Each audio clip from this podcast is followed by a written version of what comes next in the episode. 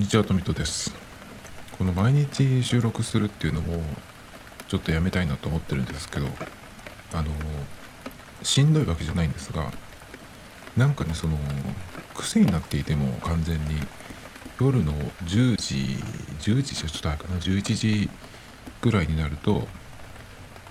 大体これを撮ってるんですけどだから10時過ぎから11時ぐらいになると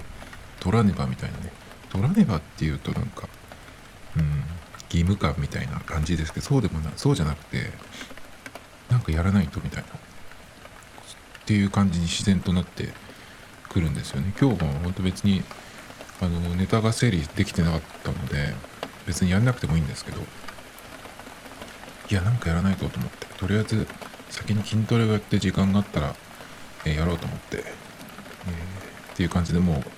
う、それも終わって喋り始めてんですけど何ですかねこれはね。この癖っていうのはね。いやあれですよね。えっとシーズン1200回やって、えこれがシーズン2の方になってから、まあ、100回超えてるので300回やってるわけですけど。えっと一番最初の第1回目から4回目はえっと、あれですよ、その、ファイルを置いてる場所が違ったんですね。サウンドクラウドに置いていて、で、僕、サウンドクラウドを使ってた時に、その、えっと、フリープランだと容量の上限っていうのがあるんですよ。で、それが、あの、月間の上限だと勘違いしてたんですね。だから、まあ、1回、その、今と同じぐらい、40分、45分とか1時間弱ぐらい喋っても、えー週に1回ぐらいのペースでやればそのフリープランでも大丈夫だと思ってたんですけどそれが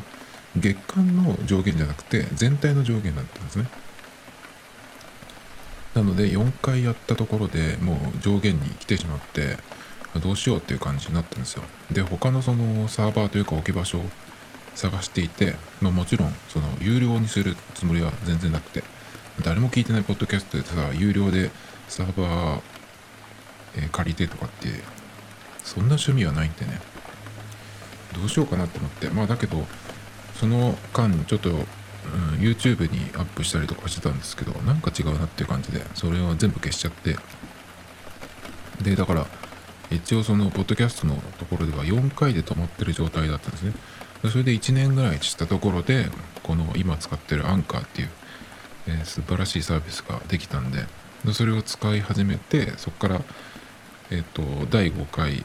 から始まってでその時にそのシーズン1の第5回ですね。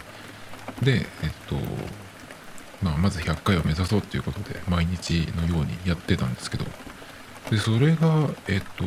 今も続いてるっていうまあ完全に毎日じゃないですけどちょっと1週間ぐらい空いた時もあったかな？1週間空いてないかな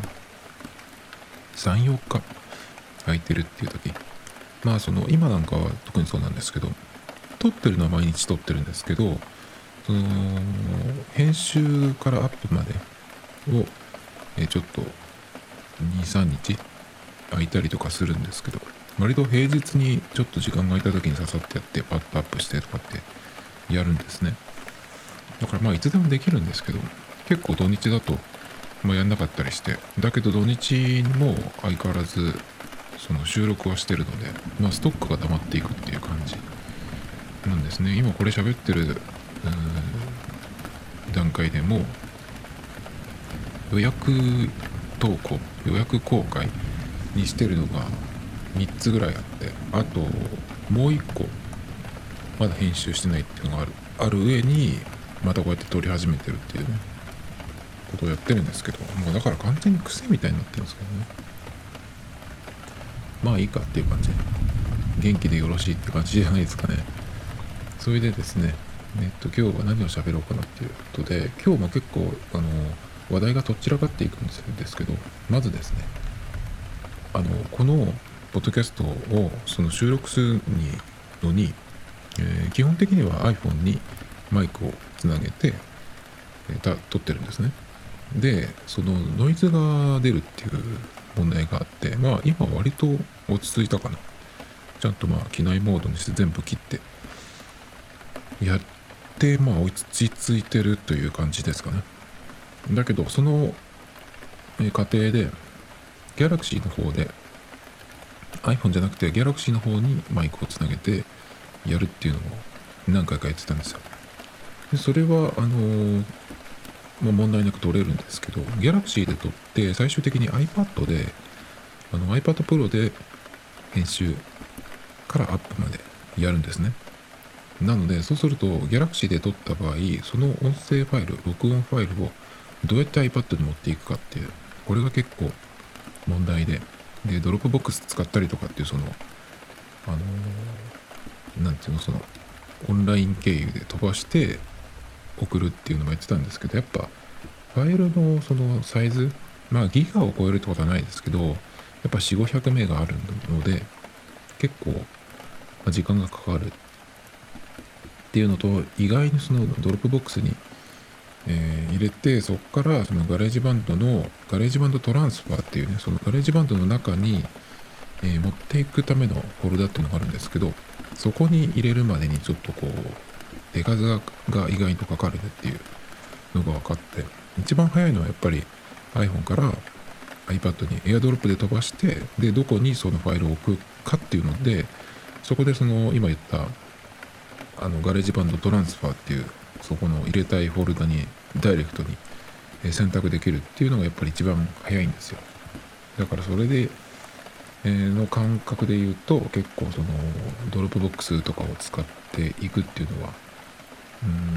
うんめんどくさいというかちょっとこうそうだね。めんどくさいですね。Google ドライブとかも使いましたけど Google ドライブが一番なんかへんてこでね、ドライブからそのファイルトランスファーのフォルダに入れるのはいいんだけど、えっと、そのもう移し替えたファイル、えー、Google ドライブの中に入っている、え、ファイルをね、その音声ファイルを消したいって時に一回開いて消すとかやんなきゃいけないんで、なんかその辺がやっぱダメだなっていう感じで一回だけやってすぐやめましたけど。だからね、そのオンラインで、えネット経由でその移動させるっていうよりかはあのストレージを使って USB メモリーとかあとはカードリーダーになんだっけ SD カードをつけてそれで USB-C のアダプターをつけてえー、っと Android から抜いて iPad に入れるっていうのがまあ一番早いというか、まあ、ちょっとその物を使うのでね。そこのちょっと手間はありますけど、そっちの方が僕は結構楽なんですよね。だけどその物を持ってなきゃいけないので、まあそのいつも持ち歩くかっていうとそうでもないものなので、ちょっと、なんかもうちょっといい方法ないかなと思ったんですね。だけどそのために USB-C の USB メモリを買うっていうのも考えたんですけど、なんかその、いちいちさ、物を増やすっていうのもちょっと嫌だなと思ってるんですよ。あんまり僕物を増やしたくないですよね。だから結構、えー、洋服の買い物とかも控えてるんですけど。で、ね、のその時に、えー、ググっていたらケーブル1本で USB-C のケーブルでそのデバイスをつないでファイルをこう送るやり取りするっていう方法が Android にあるっていうのがあったのであこれってもしかしてその iPad Pro と Android をつないだらどうだろうと思ってでちょっと安いケーブルを買ってきたんですよ。ちゃんとそのデータも送れるってやつですね。でやったんですよね。まあ結果から言うとダメだったんですけどまずそれでつなぐとどうなるかっていうと、Android の方が反応するんですよまず、え、どういうモードで使うか。あの充電だけをやるのかでその場合どっちに充電したいのかっていうことで、まあ、Android 側で、えー、その親子関係っていうんですかねデバイスのどっちをその元にするかっていうのを選ぶんですね。で Android の方を元にするってやるとその Android の方に iPad から、えー、こうバッテリーを吸い出す感じで iPad をモバイルバッテリーみたいな感じにして、Android の方を充電するっていうことができるしそれを逆にすれば Android の方のバッテリーをあの Android あじゃない iPad の方に、え、チャージするっていうこともできるんですね。それが結構いいかなと思ったんですけど漢字のデータのやり取りに関してはそれでつなぐと、えー、まず Galaxy の方から iPad のそのフォルダデータフォルダみたいなところにアクセスできるんですよ。でその iPad のデータフォルダの名前が iPad インターナルストレージっていうフォルダがまず見えるんですね。その Android の方から。でそれをのあの階層を下にたどっていくとまず DGIM っていうフォルダがあってでそれを開くとその下に 101Apple っていうのと 102Apple っていうフォルダがそれぞれあるんですよ。でその2つ両方ともカメラロール内の画像なんですね。なので Android の方からその USB-C ケーブルでこうつなぐと Android 側からその iPad のカメラロールの画像動画もそうだったかな。一応そこがアクセスできて Android 上でまあ見れると開ける。それから多分持ってくるっていうこともできるんですね。なのでここのフォルダにその今 Android の方に入っている録音したファイルを入れることができないかなと。思ったんですよ。だからそのまあ 101Apple、102Apple っていうのはあの画像フォルダ。なのでここにアクセスするっていうのは違うなと思ったんですけどまあ一番最初のその、え DCIM これもカメラ関係かな。だから本当に一番上の iPad インターナルストレージっていうその一番上のところですね。そこにその音声ファイルを入れられればあの今度 iPad のファイルを開いた時にえっ、ー、とまあそれのファイルっていうのは iPad の方で見れるかどうかわかんないですけど、まあ、ダウンロードフォルダになりなんかどっかに入ってたらそのそっから、えーと、 GarageBand トランスファーっていうフォルダに入れられないかなと思ったんですけど結局はだからあ iPad のカメラロールの中のフォルダにアクセスしてそこからこう持ってくるっていう Android の方に持ってくるっていうことはできるんだけど Android 側から iPad のストレージになんか物を入れるっていうそれはもう完全にできないっていう仕様になってましたね。まあこれ残念ながらできなかったんですよね。これはまあ OS が違うっていうのがあるからまずダメなんだろうなと思ってはいましたけどだけどその iPad 自体が結構その他のストレージ外部ストレージに対応しているっていうことでね、うん、もしかしたらその繋いだらそのパソコンに、えスマートフォンをつなげたみたいな時のような感じでねできないかなっていうのを期待してたんですけど、まあ、まだそこまでは行ってないですね。将来的にできるようになるのかちょっとわかんないですけどね。まあそんな感じで、えっと、USB-C2C のケーブルをつないでみたけどダメだったっていう話でした。それでですね、えー、話止めますけど、マクドナルド話ですね。えっと、ダブルチーズバーガーのダブチシリーズがやってるんですけど、今ね、えー、やべえよダブチっていうやつで、木村拓哉さんが CM キャラクターになっているやつなんですけど3つ出てて体縁とはみ出縁はみ出してるやつ。鳥ダ縁鳥チえーと、チーズとパティが3段になってるやつですね。がやってるってことでえっ、ー、と体縁と鳥チは食べました。あのね体縁は気に入りました。すごい、えー、鳥チはねあの思ってたほどボリュームがない。なんか3段のはずなんだけど結構圧縮されちゃってるような感じで。やっぱねこれマクドナルドの伝統というかあの、うん、当然いつもそうなんですけど写真と実物が違う。っていうのはもう何十年もそうですけどね。あの今は人間の実物とあの画像写真が違うのが当たり前ですけど、まあ、Mac はね、もうずっと前からそうなんで。まあでもね、うん、食べた感じ鶏血はね、うん、普通だった。普通だった。トリプルなんでそのチーズが入ってるチーズ感はまあチーズバーガーを食べてるなっていう感じはするんだけど。まあ体縁の方が僕は好きでしたね。まだはみだぶちを食べてないんですけどはみだぶちもなんか鶏血と同じ味なな気な味な気がする。あともう一個あってあのーシャカシャカポテトっていうあのー粉を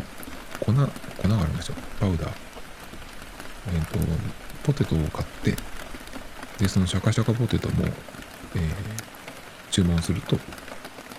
パウダーがねあの四角い袋に入ったパウダーが入ってあとそのシャカシャカ混ぜるための紙袋も一緒についてくるんですけどまず紙袋にそのポテトを全部入れてでそのパウダーをね入れて、えーシャカシャカ混ぜるっていうやつですね。でこれのシリーズって結構ねあのスナック菓子みたいな味になるんですよ。なん割と。で今回は、えーシャカシャカポテトダブルチーズバーガー味っていうことで結構さこのチーズバーガーのシリーズの時にチーズバーガー味のシャカシャカの味っていうのもなんかしつこそうだなと思ったんですけど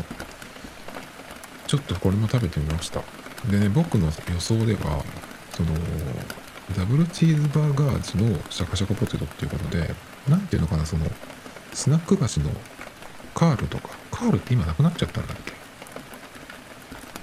ああいう感じの、えスナック菓子的な感じになるんだろうなと思ったんですよ。そのチーズっていうところでね。ちょっと期待してたんですけど。でも開けた瞬間にその、えー、と予想が外れまして。開けた瞬間はあのでもダダブルチーズバーガーというかそのマクドナルドのハンバーガーのこう包みを開けた時のに共通するうーん風味ですね。えっ、とまあチーズバーガーとかノーマルのハンバーガーとかあとはビッグマックとかもそうかな。照り焼きとかだとまた別ですけどなんていうのかなそのケチャップとかピクルスとかがあとオニオンとかがこう合わさったあのなんかマックのハンバーガーの独特のなんか風味みたいなのがするんですよ。あれと思ってチーズが感じられないぞと思って。まあだけど混ぜてみないとねと思って。そのシャカシャカしたんですよ。ポテト L でね。いつも通り。で食べたんですけどどこにもねあんまりそのチーズ感が感じられない。チーズスナックっぽくはなかったですね。なのでその、えーダブルチーズバーガー味っていうところでうんそれの風味っていうのは結構再現されてるというかね。そこはあの間違ってはいないとなんだけどチーズ感を結構期待してたのでそれではなかったですね。っていう感じです。まあおそらく明日か明後日はみだぶちを食べるでしょうね。だけど僕体ぶちが一番良かったんで多分このシリーズあと2回は行くと思う。体ぶちだけで。2回リピするってなかなかないんですけどね。毎回こういうなんていうの新しい限定ものが出た時は大体3種類出るので3種類1回ずつ食べてごちそうさまでしたっていう感じでまあ別に普通ですよ。いつものマックっていう感じ。なんですね僕の場合は。なのでそういう感じでなんですけど体体ぶちに関しては多分もう1回は絶対に行く。で去年の今頃に照り焼きのシリーズがやってたんですよね。でそこで旨辛照り焼きっていうのがあってかなり辛いやつが出てたんですけどそれはね34回行ったかな。本当にあれは気に入ってねあのーまたやってほしいんですけど。だからそれそこまではいかないけどそんな感じでちょっとこれはリピートすると思いますね。次はですねえっ、と映画の007これがあの11月に公開。延期して11月に公開っていう風になってたんですけどまた延期になったっていうのは、えっと、今更知りまして。なんかねその静岡の街中街中っていうのはなんかあれですね地方都市用語ですよね。街中に一個だけそのシネコンにならなかった映画館があるんですけどあれは何系なんだっけな？東方系かな？なんかねあれがあそこに1個あることでねそれ系の映画がその古い映画館で見なきゃいけないっていうのはねちょっとなんかなっていう感じなんですけど。でそこの前をたまに通る通るんですけど。で007のもうなんか看板みたいのが出てるんですよね。であ11月そろそろやるのかなと思ってたらあのなんか雑誌を見たらねえー、来年の春4月だかにまた延期になったっていうことでちょっとねうんまあしょうがないですけどあのこういう時ってさそのもう配信で公開しちゃうっていうのはダメなのかね？配信で公開しちゃってさでどうしてもスクリーンで見たいっていう人のうんためにそのまあ、延期した日取りでやればいいんじゃないっていうふうに思っちゃうんだけどダメなのかね。だってもうネタバレしててもなんても絶対スクリーンで見たいんだっていう人はさいるはずなんでそれをさ今のこの状況で4月にやったとしてさうん見たいっていう人が全員行くかなっていう気がするんですね。僕このダニエル・クレイグのボンドのシリーズはすごい好きでそれ以前のあの007は12個見た記憶があるんだけど全く覚えてないし別に、うん、すごいそれで007にハマったとかっていうこともないんですよね。このダニエル・クレイグシリーズがものすごい好きで全部劇場で見てきてるんですけどそれでも今回はね見に行こうとは思わないですねさすがに。ちょっと誰がいるかわからない。空間にさしかも風も窓も開けれない。ところに2時間いるのはちょっとなって感じで。だから映画館にはもなかなか行きたいなと思わないんですけど。だから僕がこれを見れるのはどっかで配信してくれるようになってからだと思うんで。そうするといつ？って感じがするんだよね。でもあれですよね。配信サイトでも多分その月額利用料サブスク料で見れるじゃなくてさあの追加でレンタルなり購入なりしてくださいっていうそういう方だよね多分最初。早く見たいんですけどね。でねどうどうなってんのかなと思ってそのどういう、まあ、らすじというかがちょっとこう雑誌に出てたんでちょっと見てたんですけどまあそんなに喋りませんがあの設定が前作の前作スペクターだっけ？前作の5年後？っていう設定らしいんですよ。でまあ何ていうのかな？そのボンドが隠居生活をしていったところまたその戦いの舞台に戻ってくるみたいな流れらしいんですけどあれちょっと待ってと思って。このさ前作から5年後っていうのがあるんだけどその前作も結構ねその一度、うん、なんか退いたみたいなところから戻ってくるんですけどその時にね結構ね前作どころじゃないなもう一個前ぐらいからもうなんかそのボンドがさ古いみたいなもう古い人扱いされてんですよ。ってやってたのにまた5年後ってどういうことってなんかそれだともうえすごいじじい扱いされない？大丈夫？っていう気がするんだけど次ダニエル・クレイグはさ51歳とからしいけどまあ年齢関係ない感じのかっこいい俳優だから別にそういう雰囲気は出ないんだけどだけどその物語上はさまたなんかそういう感じな扱いになっちゃうのかなっていう。気がちょっとして、まあ、いつ見れるかわかんないですけどあとダニエル・クレイグのインタビューかな。が出ててスクリーンっていう雑誌を見てたんですけど。でその中であの割とその、えー、007シリーズっていうのは、まあ、フィクションだけどその、うん、世の中のなんか流れみたいのも入ってるよみたいな話になっていてで最近このワードは聞かないけど MeToo 問題ってあったじゃないですか。そのセクハラとかを受け受けてた人がこう何告発して、えー、私もそうだったっていう MeToo がありましたよね、まあ、その MeToo 問題みたいなのもこう、まあ、絡んでくるというようなね。絡んでくるっていうかその直接それが出てくるってわけじゃなくてその、まあ、女性キャストの扱いだったりとかっていうのもそういうのの影響を受けて、えー、配役というかキャストが決まってるみたいなね、えー、のもなんかかれてたんですけど、まあ、ミーテンモードがいいとしてあとそれとかねダイバーシティ多様性っていう、まあ、ああいうその期限があっていろんな人が見るからっていうのもあると思うんだけど個人的には、まあ、ミーテン問題はちょっと置いといてこのダイバーシティ多様性っていうのをそのやっぱり真面目系の企業とかがやっぱりやるじゃないですか。アップルとか、うん、Google は知らないけどスタバとかさ。他にもいると思うんですけどなんかそういうのってそのうまく建前的にやって、えー、やらざるを得ないとかさうまうまくこうやるっていうぐらいの感じだったらいいと思うんですけど本気でこれをややりだされると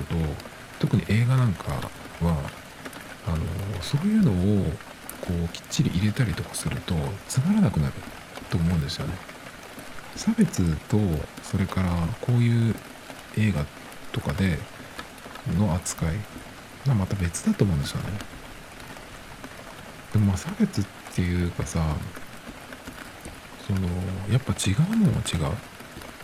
かっこいいもんはかっこいい。かっこ悪いもんはかっこ悪いっていうそれをやっぱりあのちゃんとうん分けないとダメなんじゃないかなって気がするんだよねだってさアベンジャーズみたいな映画でさ東洋人とか日本人がさ主役だったらさ見る気なくなるでしょ。僕は絶対見ないけどね。結構さトランスフォーマーシリーズなんかもシリーズが進んでいったその後半の方。は結構その中国資本が入ってたりとかしてだから映画自体もその中国市場に受けるようなっていうかそういうところが見られる。作りになってたりとかするみたいなんですけどそれぐらいならいいんだけどそのキャストとかあとは何だろうな、うん、その大事なところにそういうものをねこう入れるとさなんか100%そのせっかくのその物語の設定とかストーリーとかができないんじゃないかなっていう気がするんだよね。結構やっぱアメリカの映画とかで別に東洋人とか入れなくてもいいのにとか思うんだよね。チャイニーズとか入ってるんですよ。まあ日本人日本人が入ってたりとかもするけど無理やり入れてる感じ。やっぱ違う。僕しょっちゅうこうで言ってますけどファッションの話とかで言ってますけどやっぱ日本人はかっこ悪いですよ。東洋人の中で一番かっこ悪いんじゃないかな。現代においては。昔の人は知りませんけどやっぱり俳優とかでも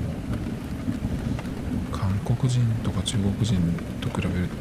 てもやっぱやばい。韓国人もちょっとそんなに顔はかっこよくないけどやっぱりその役で見てるとうん顔はかっこよくないけど2回言いましたね。えっ、とやっぱりその韓国の俳優って今僕ドラマでずっと見てるのがあるんですけどキム秘書は一体なぜっていうやつね。似てるんですけどそれに出てくる、まあ、コメディ系のドラマなんですけどそれに出てくるかなりそのコメディより3の線の役者でも上半身がを使ったりね、えー、かなりその、かなりやってるメイクだとかまあメイクは別にいいけどそのやっぱ男っぽさとかそういうところはやっぱりうん日本人では全然勝てない。もちろん中国人も同じ系統だと思うんですけど。あとなんか中国中国じゃ中国はあんまり見てないけど韓国の男の俳優さんってまあ顔は良くないけど大体の人がうんとやっぱりなんかそのリアクションとかそうだな。何て言ったらいいのかな。そのこうし仕草だ仕草とかアクションとか。やっぱなんかちょっとそれでもさ顔は良くないけど あのいいいいなっていう風に見えるとこがあるんですよね。まあチャーミングというかそういうところもあったりしてうん。あとはなんかそのなんつったらいいのかな。結構なんか日本の男が考えるその女に対するかっこよさアピールみたいなのって何て言うのかなあの相手が思うことをコントロールしようっていうような考えが根っこにある気がするんですよね。こう相手の、うん、頭までをこう自分の思い通りにしたみたいな。だからさこうどんどん気持ち悪い感じになるんですけど韓国のその俳優とかがやってる感じってうーん何て言うのかな。うまく言えないなこれ。うん見方によってはちょっとかっこ悪いく見えるところとかもあるんだけどでもその女の人から見たらあなんかそれを見せてくれて嬉しいみたいなさ。なんかそういう感じのこう部分があったりとかして。こう自分の思ってる通りに相手の頭も、えー、コントロールしようみたいななんかそういう魂胆ではないんだよね、うん、ちょっとうまく言えないですけど。だからなんかそういうところも込みで言うとだいぶその日本人のとはね、えー、相手にならないなっていう感じがするんですけど。だけどまあそのダイバーシティ的みたいなやつはねやっぱ良くないんですよ。あのそれが目的になっちゃうとなんかそれに合わせてさ他のところがダメになるですよね。だから特に映画の、えー、やつとかは白人と黒人入れたらあの東洋人も入れなきゃみたいなさ。なんかそういうのやめてほしいよね。東洋人はダサくていいよ。ダサいもんだって。しょうがないよ。特に男はね。女性はそうでもないけど。一番かっこいいのはやっぱ黒人の黒人の男でしょ。どう考えても。っていう気がするけどね。白人の男はあの超かっこいい人は超かっこいいけど平均はやっぱり黒人じゃない？と僕は思うけど。何着てもやっぱかっこいいもん。トリートっていうかそのカジュアルな格好でもそうだし、うん、スーツ着てももう信じられないようなぐらいかっこいいしね。前どっかにいた時にコンビニに入ったらものすごいかっこいい人がいて黒人の男の人でスーツで。いやびっくりしましたね。ずるいよっていうぐらいかっこよかったですね。で音楽だってセンス抜群でしょ。それからスポーツもすごいじゃないですか。まあ勝ち目ないよね。まあ仕方ないですよ。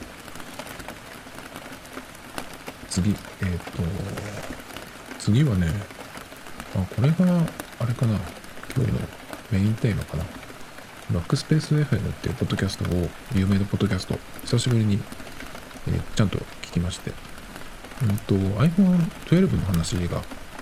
出てくる回松尾さんとドリキンさんの2人会っていうね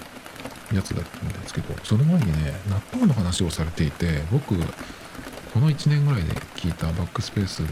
中でベストに面白かったですこの納豆の話が。何の話かっていうとドリキンさんがね納豆が好きでよく食べるっていう。でそのベイエリアのど限られたエリアかなでしか売ってないなんかその納豆があってまあ日本で買うのに比べるとかなり高いらしいんですけどでもそれがすごい美味しいんだっていう話をしてて。で納豆がねもうずっと好きでで食べる時にそのかき混ぜ方とかその自分なりにそのあるんだって。なんかまずねここがもう最初からすごいんだけどかき混ぜるしっかりよくかき混ぜて食べる派らしいんですね。でそのかき混ぜる回数が500回って言ってました。500回をしかも数えてるって言ってましたね。であの卵とかなんかいろいろ入れたりするらしいんですけど卵も卵黄だけ入れる。で何かを入れたらでそこから100回かき混ぜる。最初に全部入れるんじゃなくてえ何かを追加したらそこから100回かき混ぜるっていうなんかそれでやって最終的に500回。で100回ごとにそのかき混ぜる手を左右交代するとかっていう話もしてていやすごいなって感じ。僕もまあ納豆はそんなに好きじゃないんですかこのなんか納豆の話最近したな。僕が納豆を食べられるのは、えー、白いご飯の上にタレで、えー、食べる。それしか無理ですね。納豆巻き？お寿司の。あれは醤油つければ OK だけど僕が食べる時の納豆はあんまりかき混ぜないです。あのタレをタレが豆にそのままんべんなく行き渡ってその固まってるじゃないですか最初納豆って。くっついてるじゃないですか。あれをその何ていうのかなこう切り離すぐらい。だからかき混ぜるっていうのはほとんどやらないですね。ばらけてタレが行き渡ったら OK っていう感じ。なんか泡立つのが嫌なんですよね。だから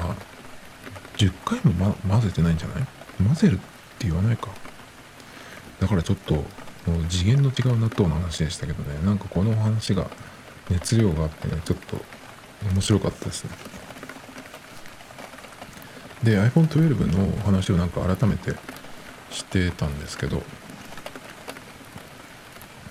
それで今回4機種出たじゃないですか。えっと僕はそんなに興味がなかったんであの出たすぐとか全然そのアップルのサイトも見てなくてこの間ちょっとその同じバックスペースのダンボサイドっていうのがねあのやってたんでそれでこう何て言うのかなえー、一通りおさらいじゃないけど聞いてあそんな感じかっていうのを聞いたんですけど今回4機種で、えー、プロが、うん、マックスと普通のやつ小さい方でえっ、ー、と12の大きいのとミニですね。で結構ミニがいいんじゃないかっていう話をしていて。まあお二人ともあでも松尾さんは今回はスルーでいいかなっていうような感じで。ドリキンさんはちょっとしたら買おうかなみたいな。でもそんなにすぐじゃなくてもっていうようなね、えー、感じだったんですけど。うーん。なんかねやっぱ iPhone12 のその話を聞いてていろいろなんていうのかな。うん。ちょっとまた思うところが出てきましたよね。まず僕は今11を使ってましてこれを7月に買ったのでまあ当然ねうん買わないです。でそれ7月に買ったっていうタイミングですけどちょっと待ってればさちょっと待ってればって言っても今10月だから4月からだと3ヶ月待たなきゃいけないですけどまあ12が出るじゃないですか。だけどそれを待たなかったっていうのはおそらく大して変わらないだろうなっていう。それとどっちがなくならないそう？さらにえっ、ー、と一番大事なのはうん認証ですね。指紋認証画面なのか、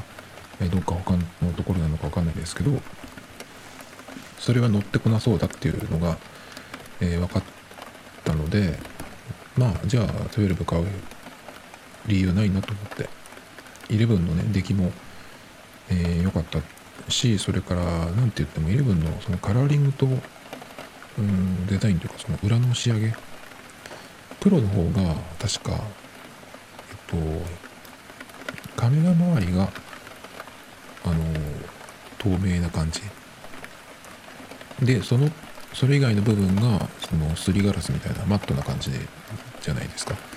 でだけど11の方はそれが逆なんですね。僕その方がいいなと思ってカメラ周りがマットなガラスの方が僕は好きだったのでそっちにしたんですけど。あとはサイズですね。小さくなるのも嫌だなと思って。もちろんその軽い方がいいんだけどやっぱ画面が今使ってるやつより小さくなるのは嫌だなっていうことだったんで8プラスから小さくなるのは嫌だなっていうことでまずプロが外れました。そうするとプロマックスか11になるんですけどマックスだと重たくなるのでちょっとやめようと思って、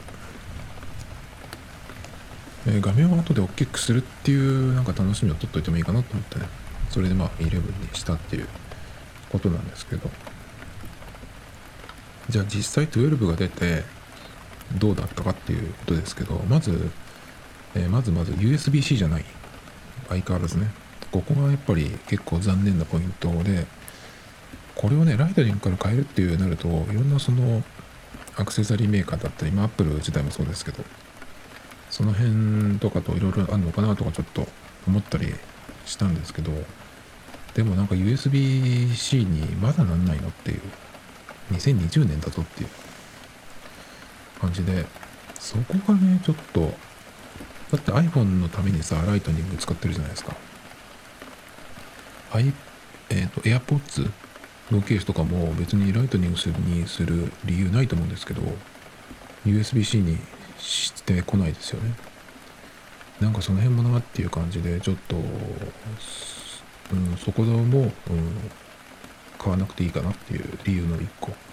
それからデザインがノッチがそのままでしたね。小さくなるみたいなちょっと噂もあったんですけど結局同じで。笑福亭鶴瓶さんみたいな頭をしている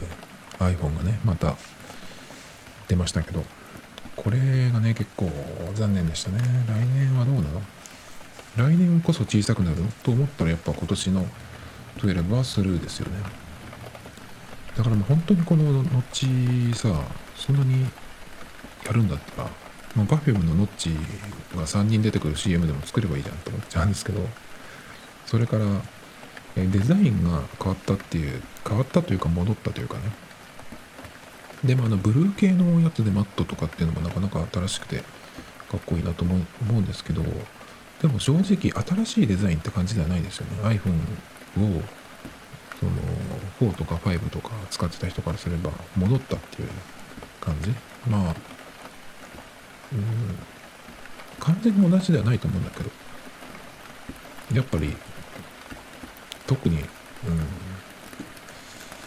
ん、驚きはないというかむしろ今までがそんなに良くなかったんじゃないのかっていうふうに思ったりもしますけど。でデザインは今年こうなったんでおそらく来年も来年か再来年ぐらいまではこの感じでいくのかなってもし新しいガラスガラスじゃないらしいですね今度の。やつは。だから曲げられないからこのストレートのフラットのデザインになったみたいな。話されてましたけど。だからそうするともしその新しいそのガラスなりなんなりが開発されたら変わるのかもしれないですけどおそらくまた来年もこれじゃないですかね。だから別にノッチとかその USB-C の問題とかあとは画面内認証がない Face ID しかないっていうそこがちょっとだっていう人にとってはねデザインだけで買い替えるっていうのはちょっと今年買い替えなくてもいいんじゃないっていう。感じがしますよね。あとは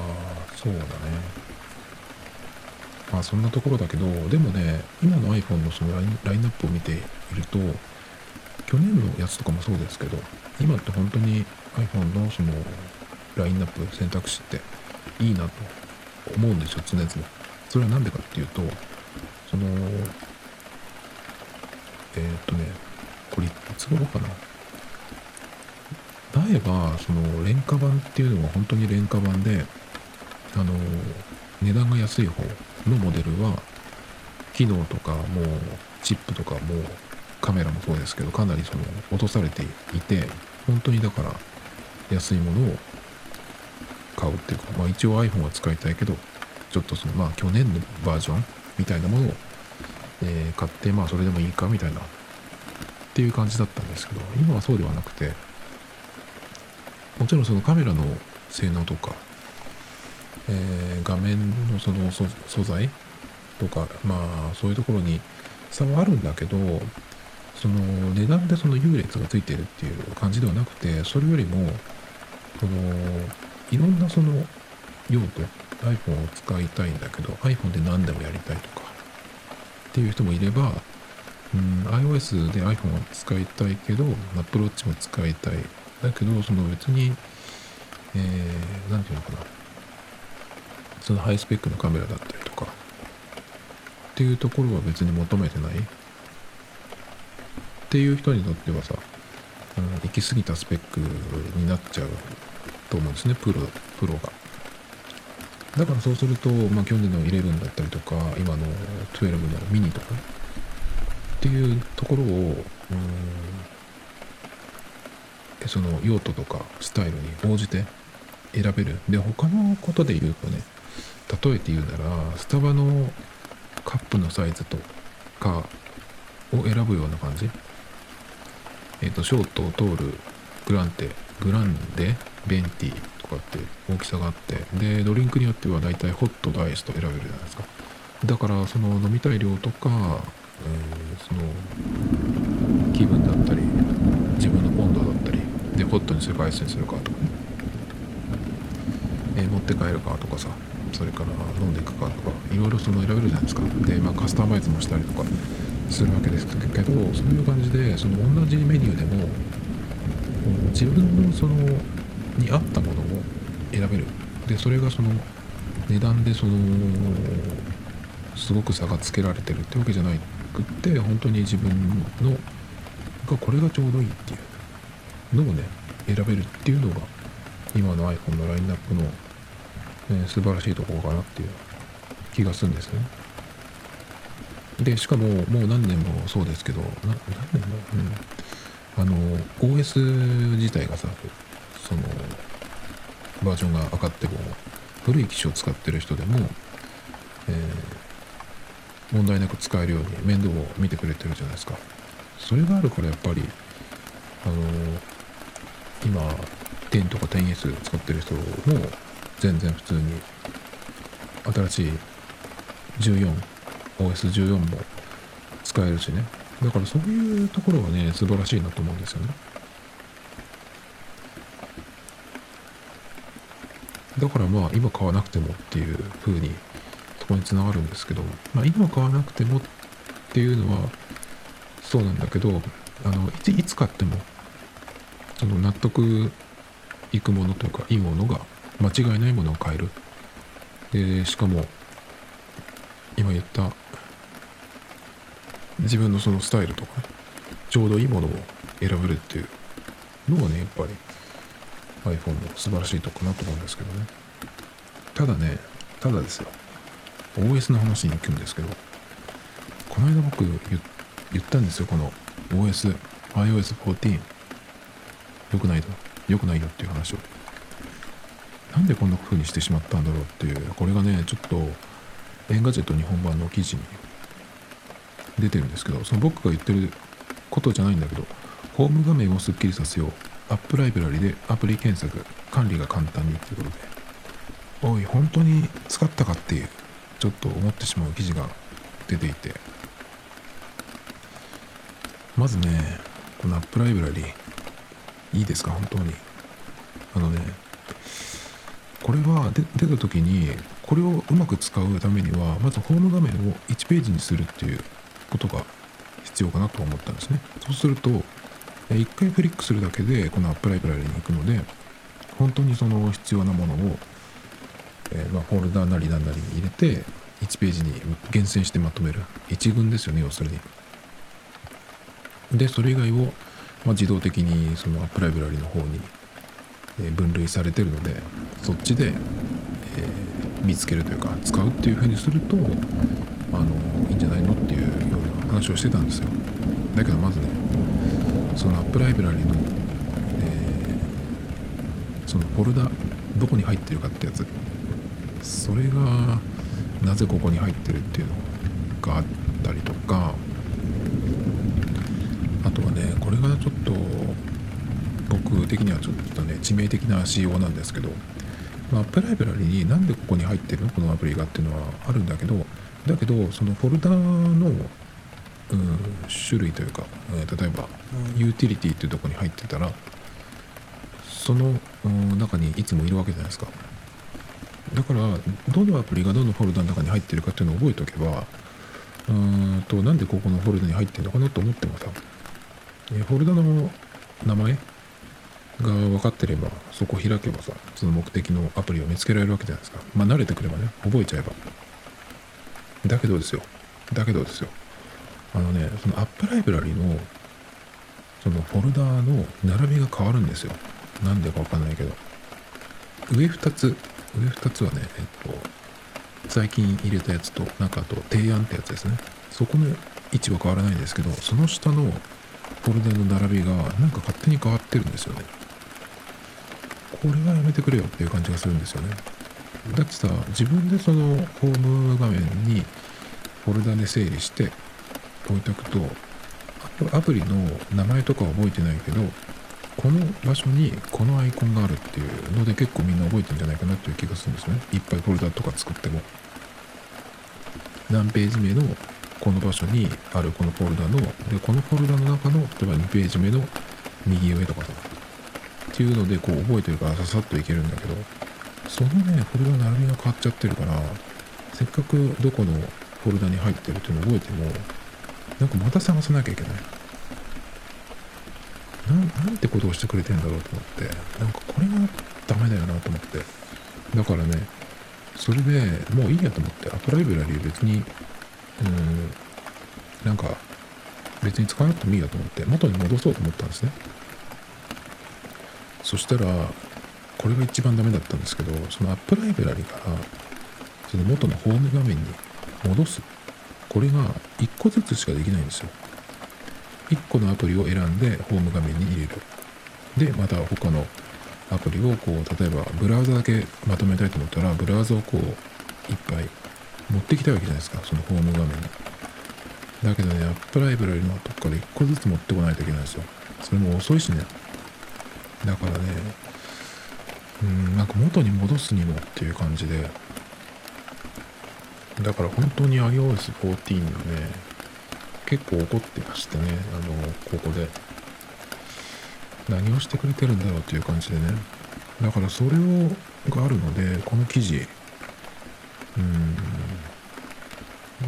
そこじゃないでしょっていうところ？今今更？っていう感じでまた怒ってますけど。それからね映画ジェットにもう一個出てた、えー、動画を見ながら他のアプリが使えるピクチャーインピクチャー。これもね一番使うのって YouTube だと思うんだけど YouTube 使えないんだよね。ピクチャーインピクチャー使うとこれはあれかな？YouTube 有料版にしてるとできるのかな？あと TVer もダメ。ABEMATV もダメ。ということで Apple Music と Netflix のピクチャーインピクチャーぐらいらしいですね。僕どっちもまあ Apple Music で動画見ることないんですけど。Netflix も別に興味ないんで今プライムビデオだけ見てるんですけどそれもいつやめるかわかんないんですね。そうするとこれピクチャーインピクチャーって前もなんか Mac だっけ？できるっていうのが出たと思うんですけど全然使う機会がない。正直。うんあんな別に小さい画面でさらに小さいサイズで動画再生しようとも思わないしね。なんかよくわかんない機能だよなっていう感じですよね。そしてえー、これね AirPods Pro が対応した空間オーディオとは iOS14 では音楽体験も変わるっていう、えー、これがねうんちょっとまだわかんない。あの何が対応してんのか。AirPods Pro を持ってるのでこれを試すことはできると思うんですけど。なんかわざわざこれが対応してるっていうところに行きたくないんですよ。えー、AirPods のその設定でこれになるっていうのをオンにしといて。でなんか動画見るなり音楽聴くなりとか普通にしてたらあ違ってる変わってるっていう風になったら結構嬉しい驚きかなと思ってなんか自分ではこう探しに行ってないんですけど。だからなんかこれもかなりさっきのピクチャーインピクチャーみたいな限定的なね、えー、感じかなっていう気がちょっとしますけど。それからカメラ。また今年もカメラこうやってる大して別に変わんないじゃんっていうのがいつもの感じなんですけどえっ、と大石ゆかさんって僕がよく聞いている何ていう名前だっけ？えっ、とスティールレンダリングっていうねなんかセンスあふれるいいタイトルだなっていう感じなんですけどこれはそんなに頻繁に言ってないんですけど3ヶ月に1回とかくらいに、え更新されるやつなんですけどそのえっ、とゆかさんのバックスペースにいたゆかさんですね。の、えー記事なんですけどえっ、とまあカメラに特化した記事で。でねこれはあのうん特に僕やっぱりカメラにそこまでなんでただ11で最近ナイトモードってそういえばあったなと思って今更かよっていう感じなんですけどちょっと夜とか立ち止まって撮るんですけどやっぱすごい撮れますね。でもねあれです。ギャラクシー、えー S10 だっけな？でそれの、うんナイトモードの写真もかなりすごいですよね。だから正直そっちの方がすごかったかな。っていう印象ですね。うん。でもこの記事に出てるそのなんていうんだっけこういう写真って。作例。それはねすごいねいい写真がいっぱい出てるんで。特に夜の写真。こんなに暗いとこでこんな風に撮れるっていう。いい写真がいっぱい出てるのでちょっと、え見てみてはいかがでしょうかっていうところなんですけどね。でここにも触れられてるんですけど MagSafe の話ね。 MagSafe とあと、えーカードケース。それはね MagSafe はうーんあの地位充電のその動いちゃうっていう問題を解決した、えーいい方法かなと思うんですけど。あのカードケースですね一番僕が。突っ込みたいのはこれってさ前からその iPhone にカードつけたいっていうもう大昔にその Suica を iPhone で使いたいっていう前なかった時ですね Apple Pay が。その時にえっとそういうケースがその時からか出てたんですよ。でそれをなんか今頃やってるっていうその MagSafe のマグネットでそのケースをつけるっていう。今更感がすごくあってなんだそれってちょっと思ってしまいましたけど。うん。でもアップルの場合はあれですよね。あでもそこにさマグネットのところに磁気カード入れて大丈夫っていうのがちょっと心配なんですけど。あとはなんかつでね、まあ、iPhone のその4機種いろんなその機能の差とか大きさとかありますけどこれを選んでこういうスタイルでっていうそのなんか、うん、こういう感じで使ってるっていうそのなんていうのかながいろいろ出てくると結構面白くなる気がするんですよね。えミニをこういう風に使ってるとかさなんかそういうのが出てくると面白いかなっていう気がするんですけどあと Android と iPhone の、差というか。で今ちょっとこう気になるところですけど文字入力に関してはやっぱ iPhone の方がかなりうんやりやすいというかですね。早いし滑らかだしそれから予測変換のところをタップするときに Android の方はその自分が思ってるよりもちょっと上をタップしないとダメな時があるんですよ。明らかに。iPhone はそういうことがないので。なんかやっぱその辺かなりチューニングというかねされてんのかなって。それからもう散々言ってますけどこの支払い Apple Pay と Google Pay これに関してはもう完全に Apple iPhone の圧勝ですね。まあ自分のそのうんメインのクレジットカードが登録できるからで、ね、Google、えー Android の方にはできないからっていうのがまあ大きな理由ですけどやっぱりうんまだねやっぱその Google Pay を Suica なりエディで、えー仕方なくチャージして使うっていうことを始めたらちょっとまた変わってくるかもしれないんですけどなんせ認証がいらないんでね。だけど今のところやっぱり、えーその使えるカードの多さセキュリティも含めてまあそこは iPhone かなっていう感じ。だけどロック解除に関してはあの Android のやつね。Android っていうか Galaxy ですね。顔認証とそれから指紋認証両方使える。で顔認証に関しては iPhone の方が早くってえ暗いところでもパッと行くんですよ。Galaxy の方がちょっと iPhone に比べると遅かったりそれから暗いところで多かったりとかするんですけど。でもそれでもあの指紋認証があるのでまあそこはチャラっていうかやっぱ指紋認証欲しいですね。だけどこれ考えてたんですけどあのえ指紋認証が iPhone にはついたとするじゃないですか。だけどですよ。えそのコロナの状況今言ってる新型って言ってる OS がさらにその変異してもっとやばいやつになった場合？そうするともうマスクどころじゃなくてなんかみんなこう「スター・ウォーズの」あの仮面かぶった人たちみたいなああいうこうルックスにしないと外に出れないぐらいの感じになったりとかまあ現実的じゃないかもしれないけどもしそうなった場合そうしたら指紋認証どころじゃないじゃん。みんなストームトルーパー状態じゃない？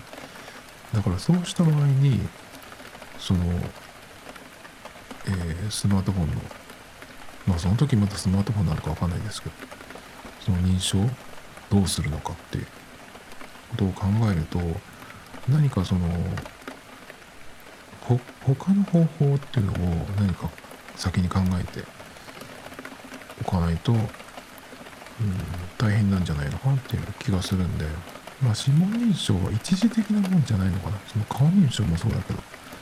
まだ決定的じゃないような気がするんだよね。あとその iPhone の場合は、えー顔認証しかできないということで、まあマスクがあるとねめんどくさいじゃないですか。でこれでそのセキュリティレベルを自分でその、まあ、自己責任だけどちょっと弱くする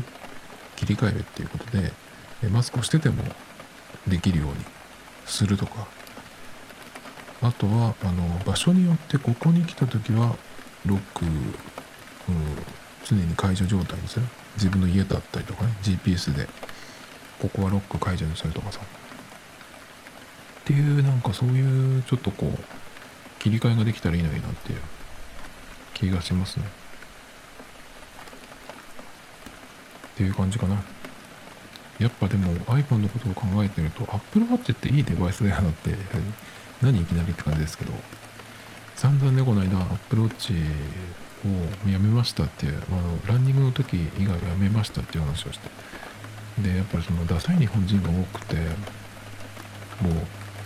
ダメだよっていう話をしてたんですね。そのルックス的にファッション的に。ダセえという話をしてたんですよ。発金ジャップですよ。だからねだけどマスクしてても支払いをスッといけるでしょ？で音楽も持っていけるでしょ？でその iPhone 取り出さなくても時間わかるしさ。やっぱアプローチってうん何何をするってわけじゃないけどすごいいいデバイスだよなと思ったんでやっぱファッション要素を何とかしてくれっていう感じですね。あのやっぱあの常時画面常時点灯してそのなんか自分のスクリーンみたいの作ってもダメですわ。ダメです。アップローチはアップローチですね。一発で分かっちゃう。そこをなんとかななればなっていう気がするんですけどね。なんかいい方法ないのかなと思って。懐中時計みたいにする？ポケットに入れて。でもそれだとセキュリティ上オフになっちゃうでしょ。それがちょっとダメかなっていうところなんで。うんなんかないかなと思います。Tomedo Times Podcast. This program was broadcasted you, Anchor FM.